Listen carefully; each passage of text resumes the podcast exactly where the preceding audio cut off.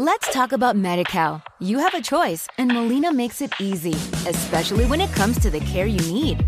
So let's talk about you, about making your life easier, about extra help to manage your health. Let's talk about your needs now and for the future. Nobody knows MediCal better than Molina. It starts with a phone call. Call 866 420 5330 or visit meetmolinaca.com. Let's talk today. H2 Intereconomía, tu espacio semanal sobre el hidrógeno. Porque en Radio Intereconomía apostamos por el sector energético y la energía limpia. Presenta Rubén Gil.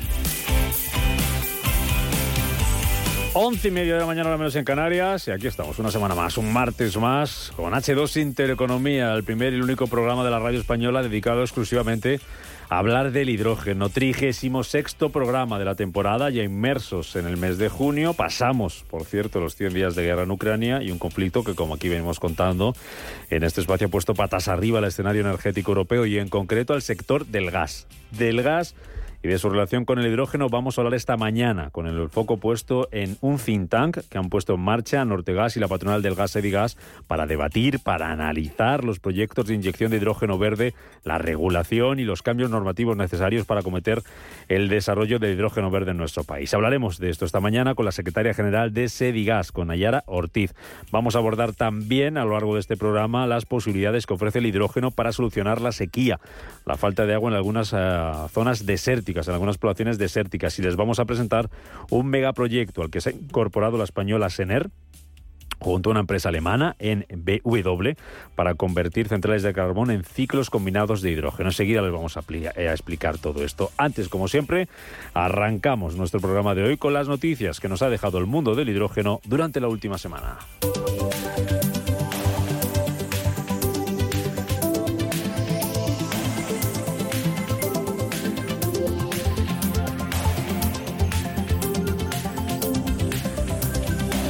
Europa exigirá a los cruceros que usen el hidrógeno verde como combustible. La iniciativa impulsada por Alemania pone el mínimo en un 2% antes de 2030, aunque la intención es llegar al 70% en 2070. Por lo que respecta a España, el reglamento incluye cláusulas para que Baleares no pierda competitividad y tenga requisitos menos estrictos. El Partido Socialista propone impulsar la formación especializada en hidrógeno verde a titulados del sector. El curso de formación debería contribuir a apoyar los aspectos educativos y de formación en nuevas habilidades y competencias profesionales necesarias en el desarrollo de una nueva industria en torno al hidrógeno renovable. Varios proyectos de hidrógeno verde aspiran a instalarse en los barrios y en San Roque. EDP, Endesa, Cepsa o Enagas son algunas de las compañías que han presentado expedientes para ubicarse en el sector de la térmica de los barrios y el vecino municipio sanroqueño. En total, la comarca suma una decena de proyectos de inversión relacionados con el hidrógeno. El mayor petrolero chino ve su futuro en el hidrógeno y en la energía limpia. China National Petroleum, el mayor productor de petróleo y gas de China, quiere cambiar la mitad de su producción por hidrógeno, energía geotérmica y energía limpia para el año 2050 dentro del movimiento del país a favor de las emisiones netas cero. Y Toyota presenta un revolucionario método para repostar hidrógeno. Que la marca japonesa pretende presentar oficialmente en las 24 horas de Fuji. Se trata de una forma de recarga portátil de hidrógeno para futuros modelos, adelantando los depósitos contenedores que facilitará el suministro de hidrógeno. H2 Intereconomía, tu espacio semanal sobre el hidrógeno. Porque en Radio Intereconomía apostamos por el sector energético y la energía limpia. Presenta Rubén Gil.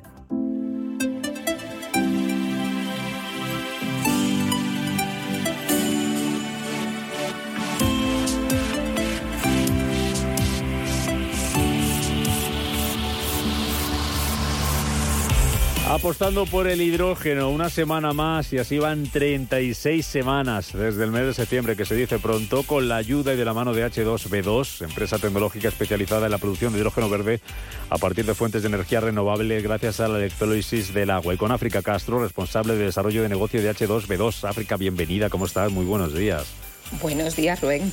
36 programas y nos encontramos ya de lleno en el mes de junio. Va a ser importante eh, el mes de junio, África, porque leía esta mañana que va a ser en este mes cuando España y Francia le van a pedir a Bruselas el relanzamiento de ese gasoducto llamado MidCat, que va a ser clave ¿no? para, para, la, crear ese nuevo gran corredor ibérico del hidrógeno. ¿no? Hoy que vamos a hablar del gas y de esa sección ibérica que está ahí sobre la mesa, hablemos también mucho del del hidrógeno. Ese MidCat y todo el tema de infraestructuras, interconexiones para el hidrógeno van a ser claves, ¿no? Sí, correcto. Como dices, a ver, al final sí que es clave la producción, como venimos hablando, pero es también esa producción hay que hacerla llegar al norte de Europa, que es precisamente a Centro Europa donde hay ese consumo, esa eh, demanda de Alemania, por ejemplo. Mm. Y pues la tubería es una de las vías principales para, para poder dar salida a hidrógeno. Pues vamos a ver qué sale este mes de esa petición que van a hacer Francia y España en, en Bruselas. Hablando de Alemania, luego antes de cerrar Hablamos de un megaproyecto en el que está una empresa alemana y va a participar también una española, Sener, y de qué puede aportar el hidrógeno eh, para aliviar la escasez mundial de agua. Antes, como anticipábamos, vamos a hablar África esta mañana de la relación entre el gas y el hidrógeno, porque hace unos días, eh, hace unas semanas, Nortegas y Sedigas, de la Asociación Española del Gas, ponían en marcha un think tank para el estudio del hidrógeno verde inyectado en las infraestructuras de gas natural. Y está con nosotros esta mañana Nayara Ortiz de Mendívil, que es la secretaria general de Sedigas. Nayara, bienvenida, muy buenos días. Hola, buenos días, Rubén, ¿cómo estás? Eh, ¿En qué consiste este think tank, eh, think tank que habéis puesto en, en marcha, que habéis creado? Bueno, antes de nada quería hacer una matización. El think tank nos ha puesto en marcha hace unas semanas, como comentabas, entre Nortegas y Sedigas. Realmente fue Sedigas la que hace casi dos años ya, en julio de 2020, creó este think tank, que es un foro de estudio y análisis lanzado para el tema del blending de hidrógeno, que es la la, mezcla de hidrógeno con el gas natural para las infraestructuras gasistas. O sea, que me, corrijo a mí mismo y digo que lleváis dos años siguiéndole la pista, ¿no? Desde ese gas al hidrógeno. Exacto, exacto. Llevamos ya dos años, eso, en julio de 2020 se puso en marcha y, bueno, era un, estamos organizados con un plenario y luego con tres grupos de trabajo específicos para tratar diferentes temas como la regulación, las infraestructuras y la utilización y consumo, mm, mm. con el propósito de, de, tener, de definir los requisitos tanto técnicos como regulatorios para facilitar este blending que comentamos, que es una mezcla del hidrógeno con otros gases renovables o gases naturales en este momento para las infraestructuras mm, gasistas existentes. ¿Qué hay detrás eh, de esa puesta en marcha hace dos años? ¿Qué, cómo, ¿Cómo fue todo aquello? Bueno, al final lo que queríamos era eh, poner, como decimos, en valor también las infraestructuras gasistas. O sea, se están circulando, distribuyendo y transportando diferentes gases. Al final no deja de ser el hidrógeno otro gas más, en este caso hidrógeno verde sería gas renovable. Y entonces lo que hicimos fue eh, juntarnos con otras asociaciones, incluso Administración Central, para, para desarrollar los intereses comunes, que sería este vector energético como el hidrógeno para la descarbonización, para aportar la descarbonización de la economía. Ah, ¿Con quién vais de la mano en Ayala, en este, en este think tank, en este estudio, en este abordar las posibilidades que ofrece el, el, hidrógeno? Eh, estamos, bueno, cuenta el think tank actualmente cuenta con más de 85 profesionales, han realizado más de 156 reuniones y como os comentaba, están prácticamente todas las empresas del sector gasista, que son socios de Cedigas, pero también contamos con asociaciones relacionadas con el hidrógeno, como puede ser la Asociación Española de Hidrógeno, el Centro Nacional de Hidrógeno y la Fundación de Hidrógeno de, hidrógeno de Aragón, que ya es una asociación que lleva muchos años también trabajando en estos temas. Y luego contamos con expertos que pertenecen al Colegio de Ingenieros de Cataluña y también con la Administración Pública, como comentaba, de la parte del MITECO a través de la Oficina Española de Cambio Climático o las diferentes comunidades autónomas. Claro. Eh, por lo que habéis visto en este tiempo en el que habéis, eh, os habéis acercado de esta forma que nos explicas, Nayara, al, hidrógeno, ¿qué potencial tiene España para producir, qué potencial tiene España para exportar hidrógeno? ¿Qué papel puede jugar este vector energético en nuestro, en nuestro mix? Eh, España tiene un papel fundamental porque tenemos muchas energías renovables, de eólica y solar. Al final, el hidrógeno es a partir de la energía eólica y solar sobrante, se puede producir hidrógeno. Tenemos unas energías renovables eléctricas muy baratas, por lo que se puede conseguir un hidrógeno que a día de hoy, a pesar de que tienen precios elevados, pues podríamos conseguir eh, disminuir el, precio por las economías de escala. Entonces, es el primer país europeo con mayor potencial de hidrógeno que podríamos ser un, tendríamos un papel principal para poder ser exportador, que faltan un poco las interconexiones que comentabas antes con África. Ah, claro. Eh, ¿Cuál va a ser el reto más importante o, la dificultad o la, clave para conseguir eso que nos estás contando? ¿Dónde, ¿dónde va a estar el, el, éxito? ¿De qué va a depender?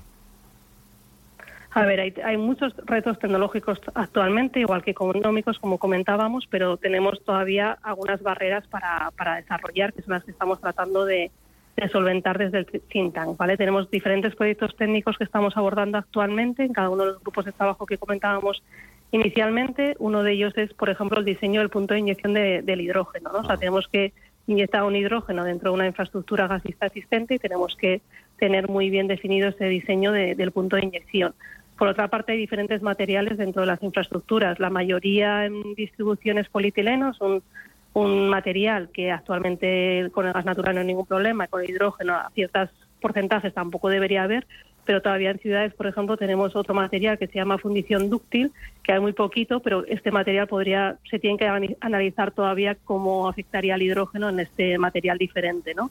Por otra parte, el tema del porcentaje del hidrógeno. A la hora de hacer el blending, en la normativa actual española tenemos hasta un 5% de mezcla de hidrógeno dentro de la red de gas natural, no, habría no habría problema pero si aumentamos estos porcentajes, pues también se están evaluando y definiendo hasta qué porcentaje podría ser óptimo para que no hubiese problemas dentro de las infraestructuras.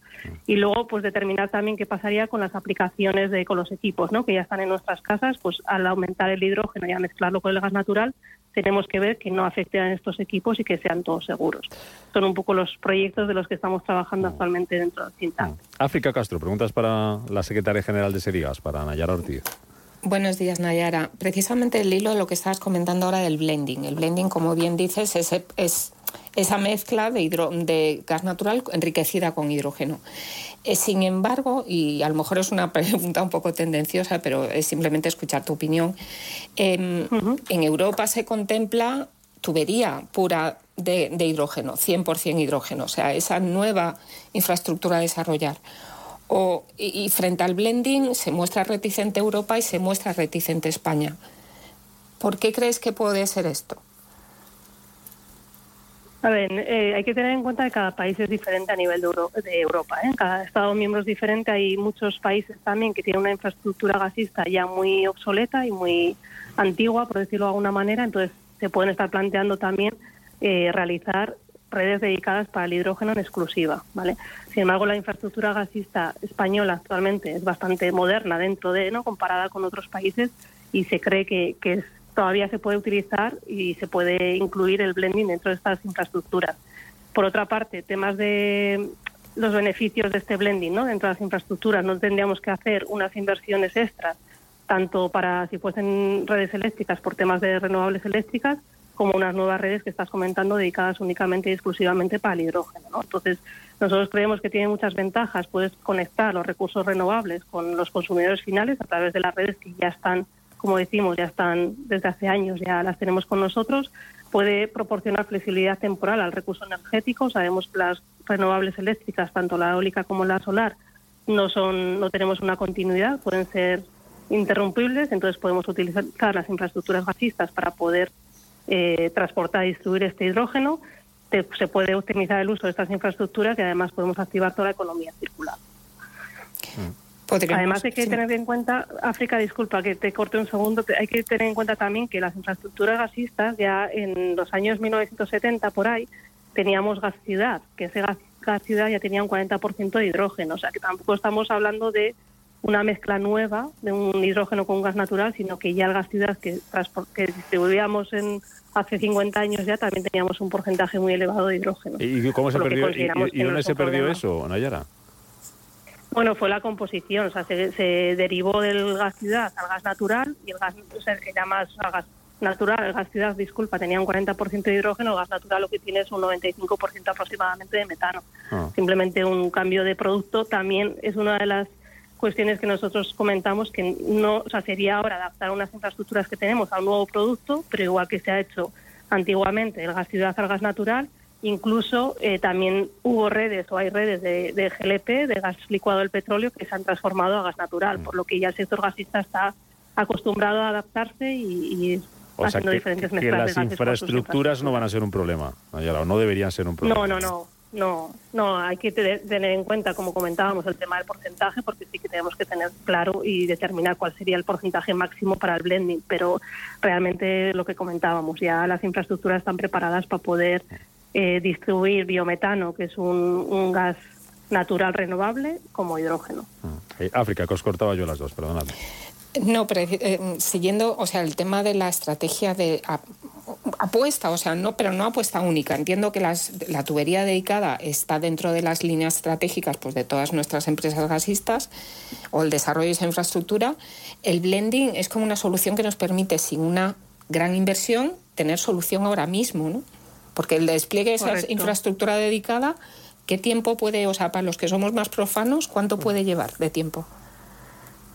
Bueno, a ver, estabas hablando antes, África, del. El MidCat es un, es un proyecto si es que, o sea, que sería más a futuro y estamos hablando de unos dos, tres años para poder transportar el, hidrógeno por el, o sea, para Francia, ¿vale?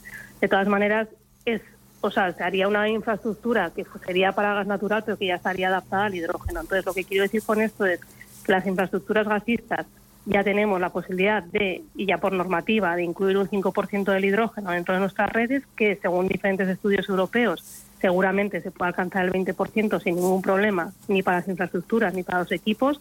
Entonces ya sería poder utilizar eso y luego también puede convivir con unas redes dedicadas para hidrógeno, si fuese su caso. ¿no?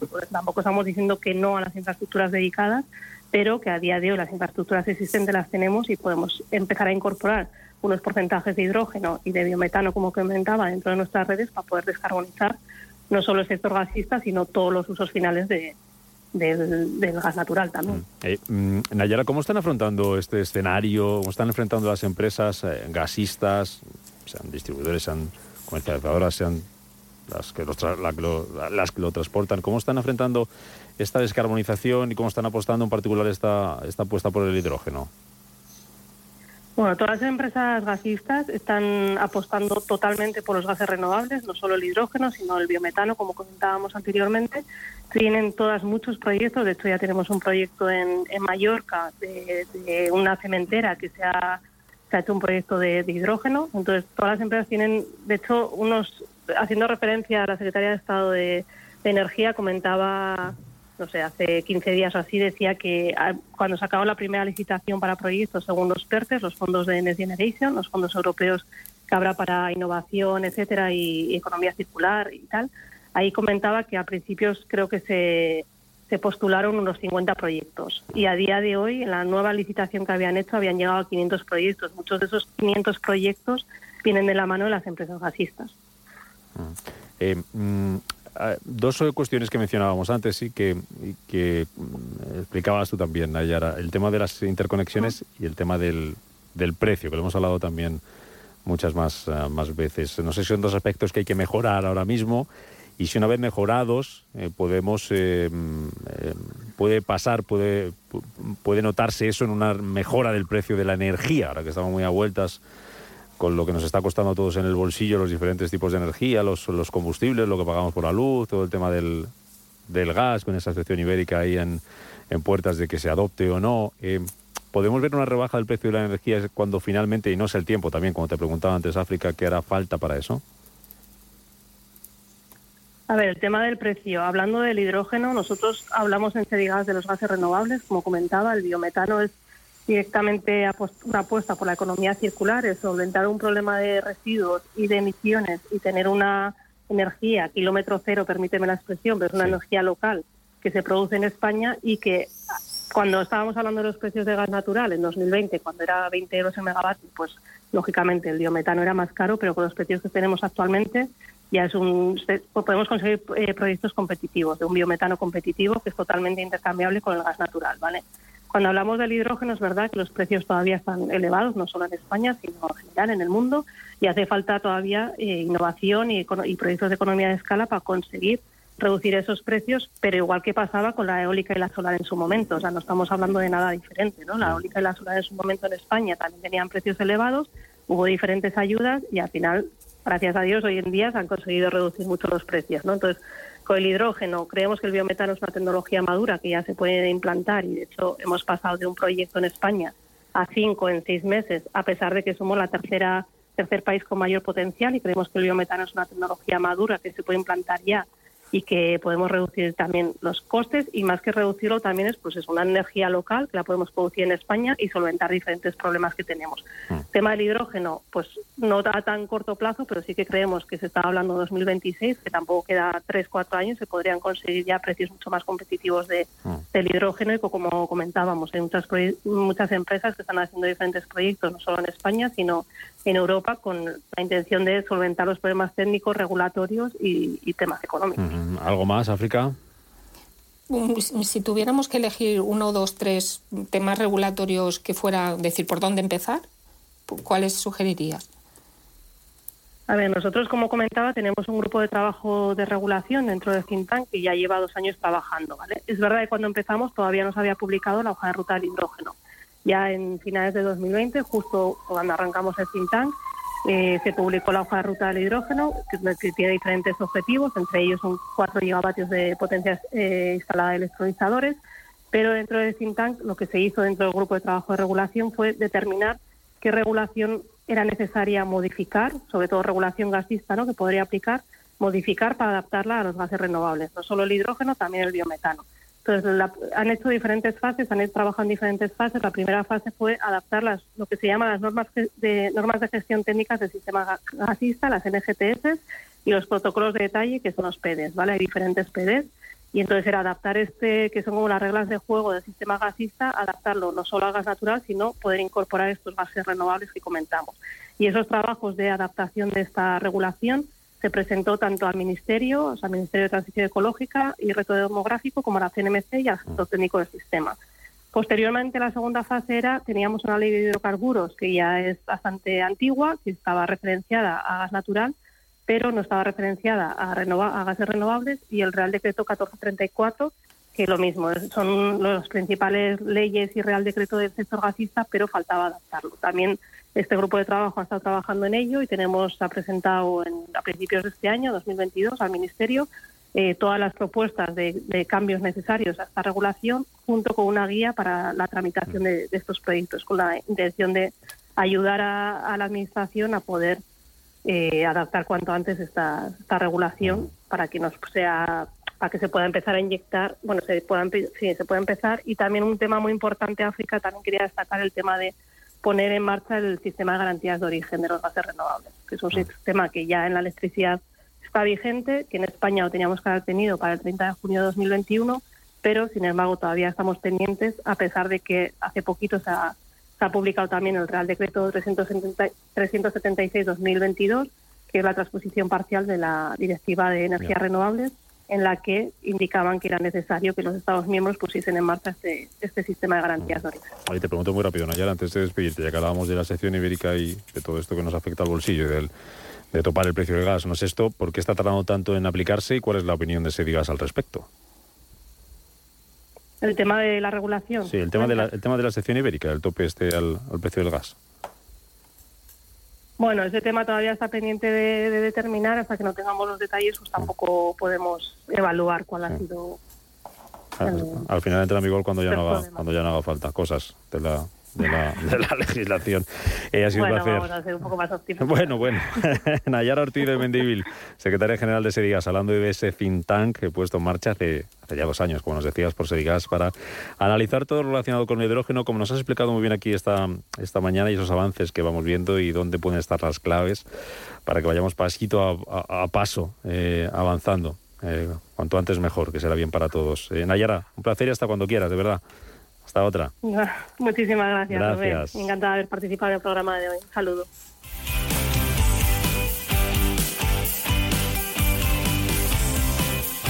Y dejamos como siempre África la recta final para abordar noticias, para que nos ayudes a entender lo que está pasando en el ámbito del hidrógeno.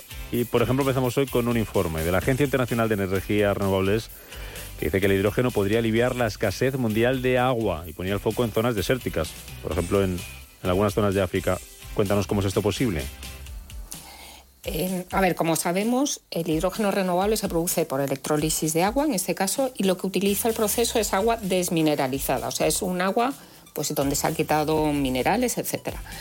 un poco lo que, lo que siempre se ha venido diciendo de decir producción de hidrógeno masiva, ojo, si va a ser un problema el agua. Y ya hemos hablado varias veces en los programas que en realidad el agua que se consume es poca. Y, y hacíamos incluso el símil de decir todo el hidrógeno que se consume ahora mismo en el mundo bastaría un único embalse. Fin, no se necesitaría más. Entonces, dices, vale, entonces lo que hacemos en las plantas de electrólisis es a partir del agua que hay disponible en cada sitio, y te prometo que hemos analizado desde un ibón del Pirineo hasta agua de mar, cosas muy, muy variadas, pues en función del agua que tienes, la tratas.